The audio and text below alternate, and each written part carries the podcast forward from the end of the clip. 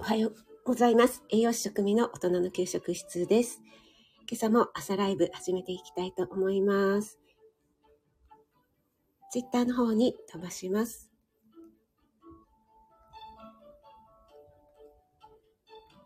朝ライブ始まりました。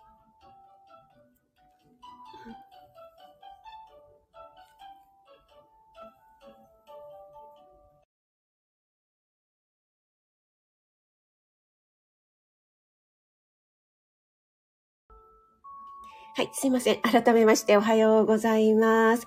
カレンさん、おはようございます。早速、早いですね、今日は。ありがとうございます。森キムちゃんも、おはようちゃん。さっきあの、立ち上げるときにちらっと見たら、エレクトンのユウさんがライブやってらっしゃいましたね。あ、入りたいと思ったんだけど、ちょうど自分立ち上げるところだったので。はい、ありがとうございます。今日は3月10日木曜日ですね。カレンさん、あの、ララさんとのコラボ、えっとね、半分ぐらい聞きましたよ。すごい素敵な方ですね。ね、あれはもう、長くなっちゃいますね。女子トーク、話がね。はい。えっ、と、今日は関東地方、最低気温は2度なんですけども、最高気温が16度の予報なので、今日はね、また暖かくなりそうですね。日によってね、結構気温差がありますよね。10度ぐらい気温差があるので、ちょっとね、あの、体調の方を崩しやすいかと思うんですけども、皆さん花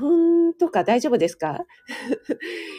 私はちょっと目がやっぱりかゆいですね。なので、もう朝のルーティンの中に鼻うがいにプラスして、えっと、アイボンも加わったのでね、もう朝が忙しい忙しい。えー喉をね、う、うがいしてから、鼻うがいをして、アイボンをして っていうね、いろいろね、やっぱりね、年齢とともにケアをしないといけませんね。あ、ワイワイさんもおはようございます。ありがとうございます。小夏屋さん、おはようございます。ありがとうございます。ゆうさんが朝ライブされてましたよね。ね、ちょっと入りたかったんですけども、残念でした。ちょっと今朝なんか喉がガラガラしてますね。ちょっと左右を飲ませていただきます。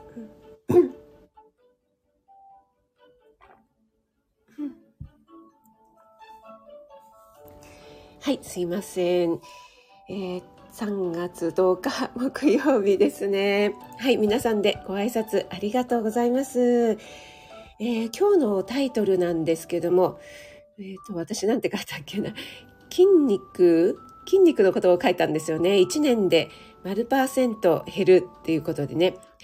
書かせていただいたんですけども、今日は、えーフレイル、フレイルのことについてね、ちょっとお話ししたいなと思うんですけども、皆さん、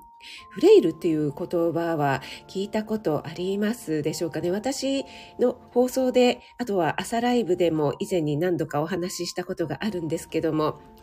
フレイルは身体的なものだけではなくて、オーラルフレイルといって、お口の中のね、状態がこう低下していることもフレイルと言ったりするんですけども、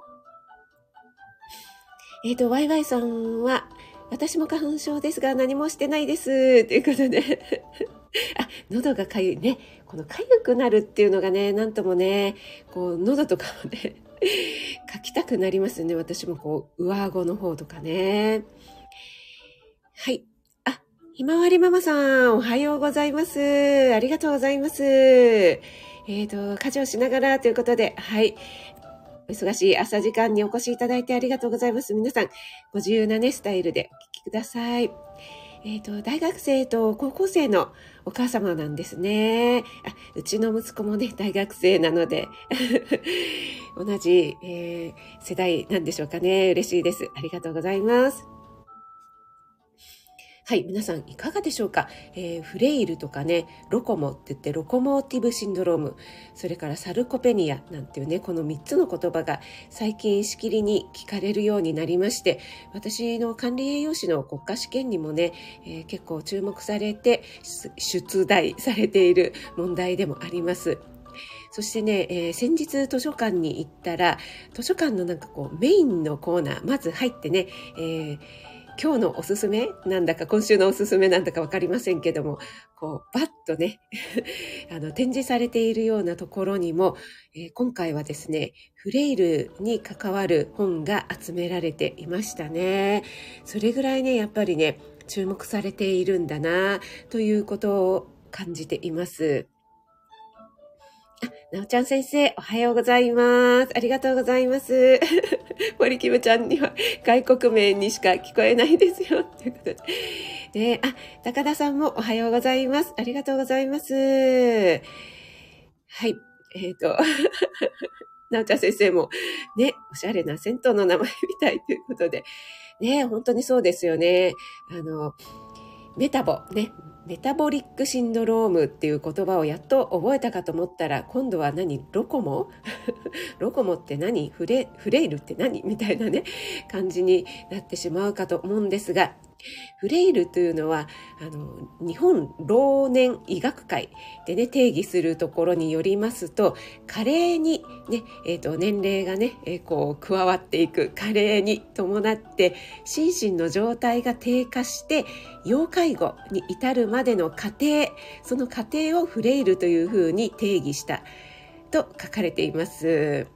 やっぱりね、もう高齢化っていうよりはもう高齢社会になってますよね、日本はね。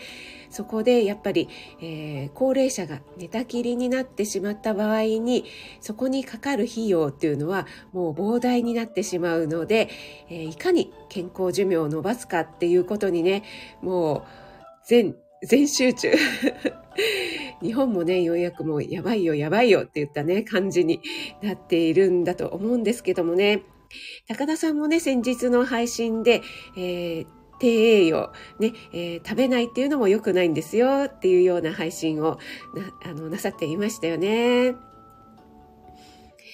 えっ、ー、と、あ、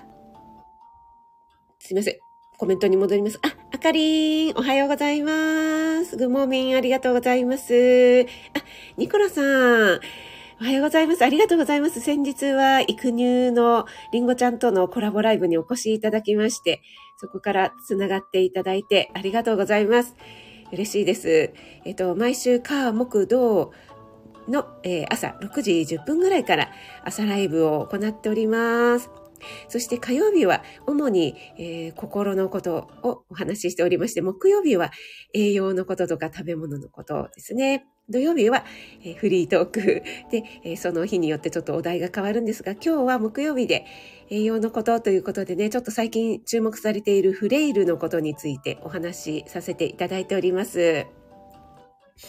皆さんでご挨拶ありがとうございます。森キムちゃんは、私は裸でバネズミを理想だけど、500年はなく、ね、本当ちょっと500年ってね、全く想像がつきませんけども、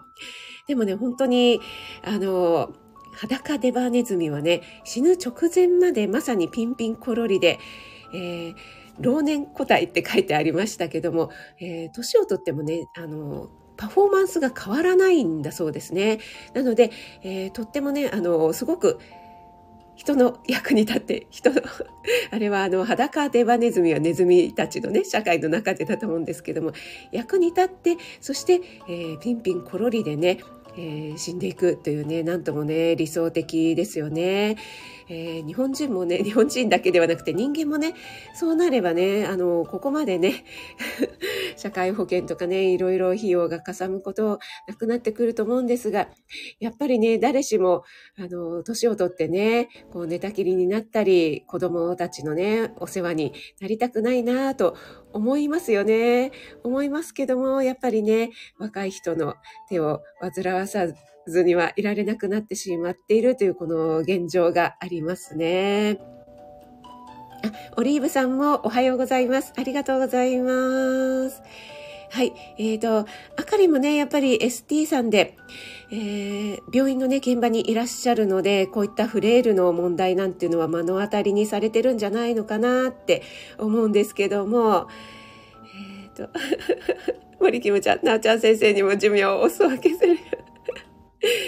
はい。なんか高田さんはね、もう500年あったらね、あともう2つも3つもやりたいことがありますよ、なんてコメントくださって、もうさすが高田さん、素晴らしいな、と思ってコメント拝見しておりましたけども、あ、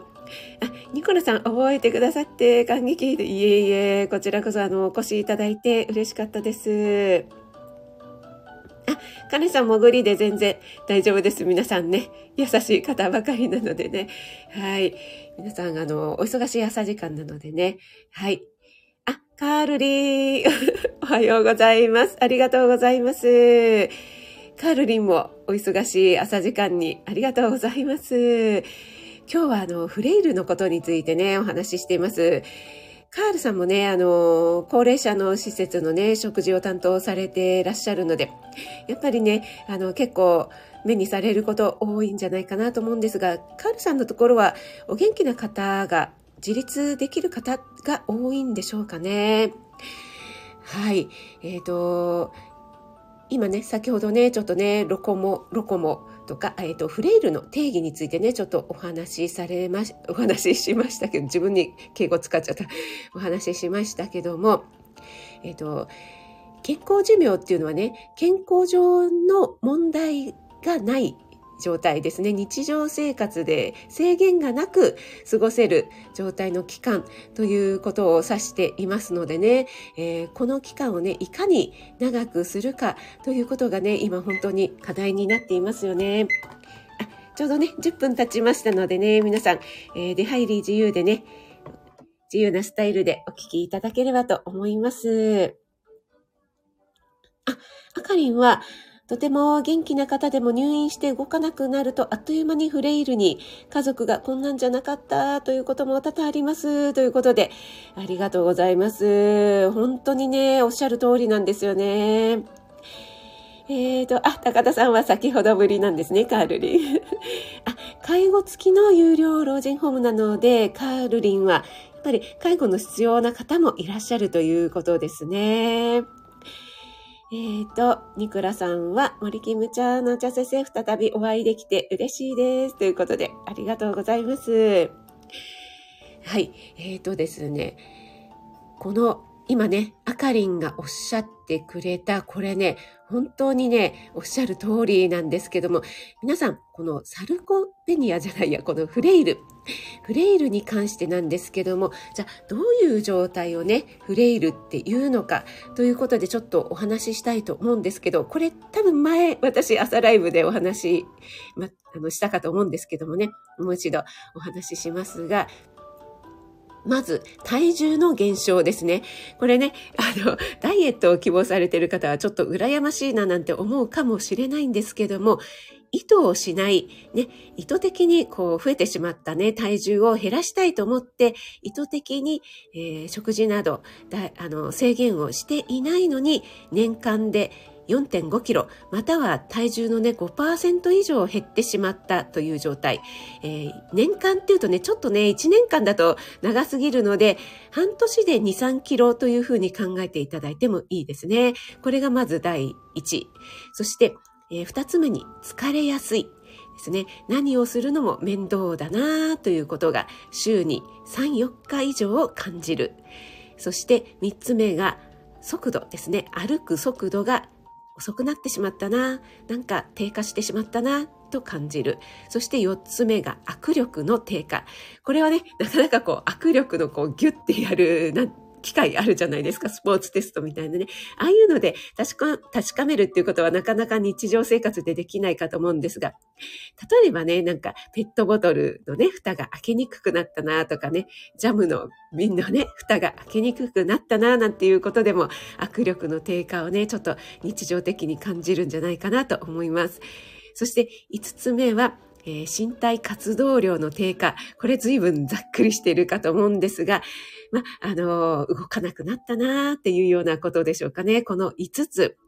ね、えー、意図してないのに体重がここ最近減った。そして疲れやすい。何をするのも面倒だなーって思うことが週に3、4日以上ある。そして歩く速度が、えー、低下してしまったな。握力も低下したかな。そして身体活動ちょっと最近落ちてるな。っていうね、この5つの項目で、えー、3つ以上当てはまるとフレイル。1つまたは2つ当てはまるとフレイルの前段階であるプレフレイルだというふうに判断するというふうに書かれていますので、これ結構ね、当てはまる方多いんじゃないでしょうかね。いかがでしょうか、皆さん。えっ、ー、と、高田さんは、膝の痛みから急に元気をなくしてしまう方も多いです。ということで、あ、そうですね。やっぱりね、本当におっしゃる通りなんですよね。体が動かなくなると億劫になる。億劫になるからまた動かなくなるっていうね、この負のスパイラルに陥ってしまうっていうのも、がね、この私借りてきた高齢者のフレイル予防、地域で取り組むっていうね、この本にもまさに書かれていましたね。青健さん、おはようございます。ありがとうございます。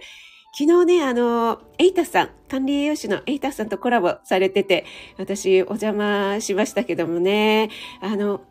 すごく意識高くね、やられていて素晴らしいなと思って聞かせていただいてました。お越しいただいてありがとうございます。そしてしばらぶさんもおはようございます。ありがとうございます。アカリンはサルコペニアと同義ですね。フレイルの方が、えー、多分もっと広い意味ですよね。ということで、え、本当そうなんですよね。ちょっとね、ここ、まあ、3つ同じような意味というふうに捉えていただいてもいいのかなと思うんですけども、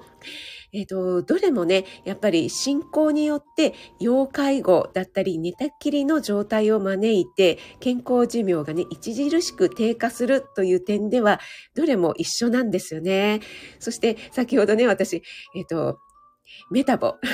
メタボリックシンドロームという生活習慣病を覚えたかと思ったら今度はロコモか。なんだかメタボだのロコモだのよくわかんないよっていう方も多いかと思うんですけども、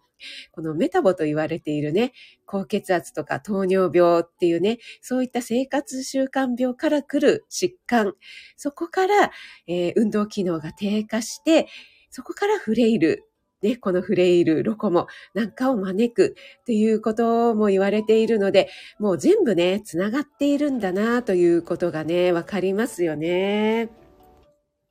あ、ナッツさん、おはようございます。ありがとうございます。えっ、ー、と、カールリンは、朝食、えっ、ー、と、一口、刻み、えー、極刻み、ペースト。ああ、そうですよね。私もね、あの、高齢者施設で研修ね、行ってたのでね、これやってましたね。ペーストでね、ミキサーで攪拌したり、えー、それぞれね、みんな違うんですよね。食冊にね、いろいろ書いてあって、これね、本当にやられる方、えー、ご苦労ですよね。はい、えっ、ー、と、なちゃ先生は、もともと握力がなさすぎる。なちゃ先生はね、結構あの、BMI 低いですからね。もうちょっとね、あの、太るっていうか、あの、筋力をね、つけてもいいかもしれないですよね。そして、えー、若い世代もそうなんですけども、やっぱりね、ダイエットしたいということでね、体重を減らしますよね。そしてね、私もそうなんですけども、ちょっと体重減ってやったなんて思っていると、実は体組成計に乗ってみると、減ったのは脂肪ではなくて筋肉っていうことがね、も多々あるんですよね。脂肪はそのまま残っていて筋肉が減ってしまったということでね。えっ、ー、と、ニコラさんは、フレイル、初めての言葉ですが、体重減少以外当てはまっているということで、ね、これはね、なかなか当てはまる方が多い。これね、あの、一個でも当てはまったらプレイフレイルだよって言われるとね、皆さん、もう私も含め当てはまっちゃうんじゃないかっていうふうに思ってしまうんですけども、先ほどね、あかりんも元気だったのに入院してただけで筋肉がね、すごく落ちちゃって、えー、こんなんじゃなかったのにっていうご家族の声を聞くよっていうことでコメントをくださいましたけども、私が借りたこの本にもですね、なんとそういったことが書かれていたんですね。えっ、ー、とね、ちょっとびっくりしてしまったのが、まず、自然の加齢ですね。これはあの年齢が加わるという加齢の方です。加齢の変化で1年間に失われる筋肉。っていうのがですね、えー、なんと1%、1%ずつ減っていくと書かれていたんですね。これ自然にですよ。自然に1%減っていくということで、えー、ちょっとキエーっていうね、感じになりますよね。そして、あかりんがおっしゃってくれたのがまさにその通りで、入院期間中では、なんとね、1日で、えっ、ー、と、0.5から1%減ると書かれています。これね、まさにね、もう、本当に、入院、ね、元気だったのに入院してたらっていうのはね、本当にもうご家族がね、そう思うのも無理もないって思いますよね。1日で0.5から1%減るって言ったら、1週間だと7%減ってしまう。でね、これどうなっちゃうんだっていうことになりますよね。そして、えっと、高齢期で2週間寝たきりの生活になると、実に7年分7年分の筋肉を失うというふうに書かれていました。いやーもう怖い怖いと思ってね、えー、見ていたんですけども、じゃあね、あの、通常皆さんのね、筋肉ってどれぐらいなのかっていうのは、これはね、もう本当に、えー、筋トレをしている方とかね、アスリートをしている方とかによってね、えー、全然違うと思うんですけども、大体女性だと、えー、体重のね、え約35から40%ぐらい筋肉量があると理想かなというふうに言われてますので、50キロだったら20キロぐらいですかね、筋肉がね。それが1%ずつね、減っていくって言ったらもう相当量になりますよね。はい、ちょっとね、これは怖いなと思って、やっぱりね、あの、皆さん意識してウォーキングされたり、ちょっとね、筋トレされたりとかね、なさっているかと思いますけども、ね、あの、自然に何もしないでいると、1%ずつ、1年間でね、筋肉って減っていってしまうんだよ、ということをね、ちょっとね、頭の片隅に 片隅にか中央にぐらい置いといていただけるとね、あ、これじゃああかんあかんと思ってね、ちょっと日常的にもね、あの、筋トレをやるぞってなるとなかなか大変なんですけども、ちょっと階段ね、エスカレーター使わずに階段にしようかとかね、そんなところから意識していただくとね、いいのかななんて思いますね。あ、誠さん、おはようございます。ありがとうございます。えっ、ー、と、あ、そして、あ、ヒロさん、おはようございます。ありがとうございます。えっ、ー、と、朝ライブ初めてお越しくださいましたでしょうか？嬉しいです。ありがとうございます。木曜日は、栄養のこととか食べ物のことを話しております。今日はですね、今とても問題になっている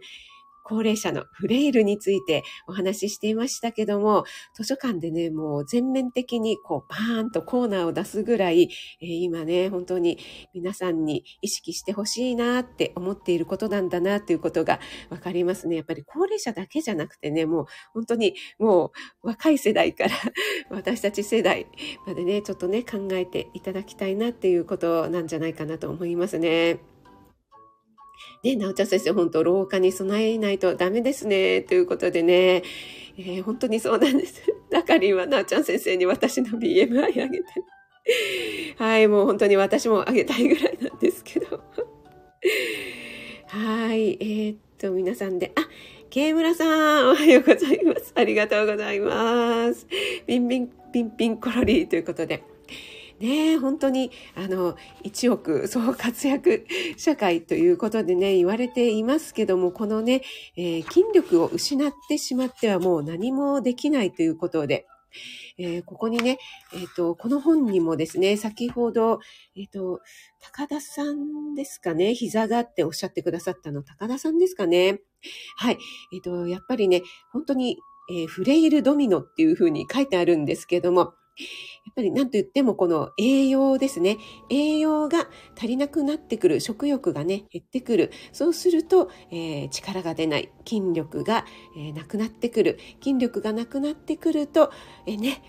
起き上がるのもよっこいしょってなるし、え何かね、動作するのも、あ、もう億劫だな。ちょっと歩こうかと思ったけど、なんか億劫だなってなってしまう。ね、動かないと、え、筋力がどんどん落ちる。どんどん落ちるとまた動かなくなるっていうね、この本当に負のスパイラルになるので、ここをね、なんとか止めたいということですよね。あかりんは筋肉量は割と多いけど骨量が少なめ。あ、ああ、でも筋力があるっていうのは素晴らしいですね。やっぱりあかりね、お仕事でも結構動かれることが多いんじゃないかなと思うんですけども、私もね、ちょっと先日ね、骨密度測ったら、えっ、ー、と、大腿骨、左だけ測ったんですね。あと背骨を測って、背骨は通常だったんですけども、左の方がね、やっぱりね、利き足っていうのがあるのでね、左を測ってもらったんですけども、やや減少ってなってたので、ちょっとこれやばいやばいと思ってね、骨粗鬆症にならないように、えー、踏み台昇降をね、買ったんですけどもね。あ、オリーブさんは毎朝体重計チェックしてます。ということで、いやー、素晴らしいですね。はい。あ、赤さん、おはようございます。ありがとうございます。私もその筋肉の衰えの話、講座で、あ、やっぱりね、赤さん、あの、就活のことをお話ししていらっしゃいますのでね、そういったお話も本当、ね、重要ですよね。ね、赤さんと今度ね、そういったことでコラボなんかさせていただけると また嬉しいですね。あ、あきさんおはようございます。ありがとうございます。皆さんにご挨拶していただいてありがとうございます。ね、なおちゃん先生、本当そうですよね。世の中が便利になったのが弊害ですね。ということで。ね、本当に あの、車はあるしね、自転車だったらまだいいけども、本当に何もかもね、動かず、動かずに済むようになってますもんね。えーと、なおちゃん先生、えーと、あ、血糖値上げるってなってますけど。えっ、ー、と、あ、ワイワイさんは、なちゃ先生、トレーナーさんも同じことを言ってました。ということでね。はい。えっ、ー、と、森キムちゃんなんかもね、すごくね、あの、積極的にね、タオルストレッチだったり、えー、今ね、ちょうど朝の、えー、テレビ体操の時間ですかね。もう意識的にね、こう体を動かすことをされていらっしゃるので、素晴らしいなと思っているんですけども、ね、本当に高田先生、えー、まさに便利と豊かな食事のね、弊害がじわじわっていうことで、ね、ここに来て、こう、本当にじわじわじわじわ来たのが、あ便利になってラッキーって言ったのがね、本当にね、あの、ちょっとずつ来ていますね、といった感じですよね。はい、あ、慶村さん、大丈夫ですよ。皆さんね、本当にごあの優しい方ばかりなのでね。あ、カールさん、ありがとうございます。カールさんも良い一日を今日はお仕事ですかね。またお仕事頑張ってください。あかりも血糖値高めだから言えないということで。はい。高田さんも筋肉はどうしても落ちてしまうので、えー、その身体バランスを意識したいですね。ということで、あ、森キムちゃん、テレビ体操終わったんですね。ありがとうございます。テレビ体操中もね、聞いていただいて。はい、ちょうどね、6時40分過ぎましたので、今日はね、フレイルということで、えー、ご紹介させていただきましたけども、ちょっとね、フレイルということでググっていただくといっぱいね、出てくるかと思います。それぐらいね、あの、今とても注目されています。先ほど私が申し上げました5つの指標ですね。体重の減少だったり、疲れやすい、えー、歩く速度がね、低くなった、握力が低くなった、身体活動量が減った、低くなったっていうね、えー、こういったのが指標になっています。そしてフレイルっていうのは身体的なことだけではなくて精神的なものですね。やっぱり体のね、機能が落ちてくると、どうしてもね、家にこもりがち、引きこもりがちになってしまって、人とね、会わなくなってしまう。そうするとね、だんだんだんだん、あの、会いたくなくなってくるというね、こういう精神的な部分も含んでいるんですよね。はい。そしてまたこのコロナ禍でね、ソーシャルディスタンスということと、リモートワークが進んだということも、このフレイルをね、進めている。ね、これでね、あの、リモートワーク便利になりましたけども、そういった弊害も起きているよなんていうことも言われていますよね。はい。なのでね、筋力っていうのはね、何もしないでいると自然に落ちていくものなんですよ。しかも寝たきりだったり入院中なんかはね、もう本当にみるみるうちに、えー、筋力が減ってしまって、もうあっという間に、あ、なんか歩けない、歩くのが億劫なんていう風になってしまうので、まあ、そうならないようにね、えー、ちょっとずつできるところから始めていきましょうねっていうようなお話をさせていただきました。はい、えー、なおちゃん先生は昔休みの日に愛犬とたくさん散歩したけど、えー、彼も年をとってあんまり動けない。本当そうですよね。ワンちゃんもそうですよね。そう、高田さん、精神面も大きそうですね。ということで。ね、なので、このスタイフとかもね、やっぱり、えー、喋る、お話しするということでね、皆さんと交流を持ったり、この積極的にこう、口を動かすということで、えー、オーラルフレイル、お口の方のね、フレイルの役には立ってるんじゃないかなと思いますのでね、はい。皆さん、あの、そういった意味でも、スタイフをね、程よく活用されるといいんじゃ、いいんではないかなと思います。もう口が回らない。はい。えー、それではね、皆さん、今日、朝のお忙しい朝時間にお越しいただいてありがとうございました。今日、3月10日木曜日が、皆さんにとって良い一日でありますように。えっ、ー、と、ミョルキムちゃん、スタイフ、様々 ということでね、ありがとうございます。えー、お越しいただいた方、そしてね、潜って聞いていただいた方もありがとうございます。森キムちゃん、ワイワイさん、なおちゃん先生、高田さん、えー、あかり、あゆさん、まことさん、ローガンさん、えー、ありがとうございます。はい、えー、初めてね、お越しいただいた方もありがとうございます。赤さん、秋さんもありがとうございます。秋さんもね、徐々に暖かくなってくるといいですね。オリーブさん、あ、のこちゃん先生もありがとうございます。お手振りありがとうございます。栄養士食味がお届けいたしました。失礼いたします。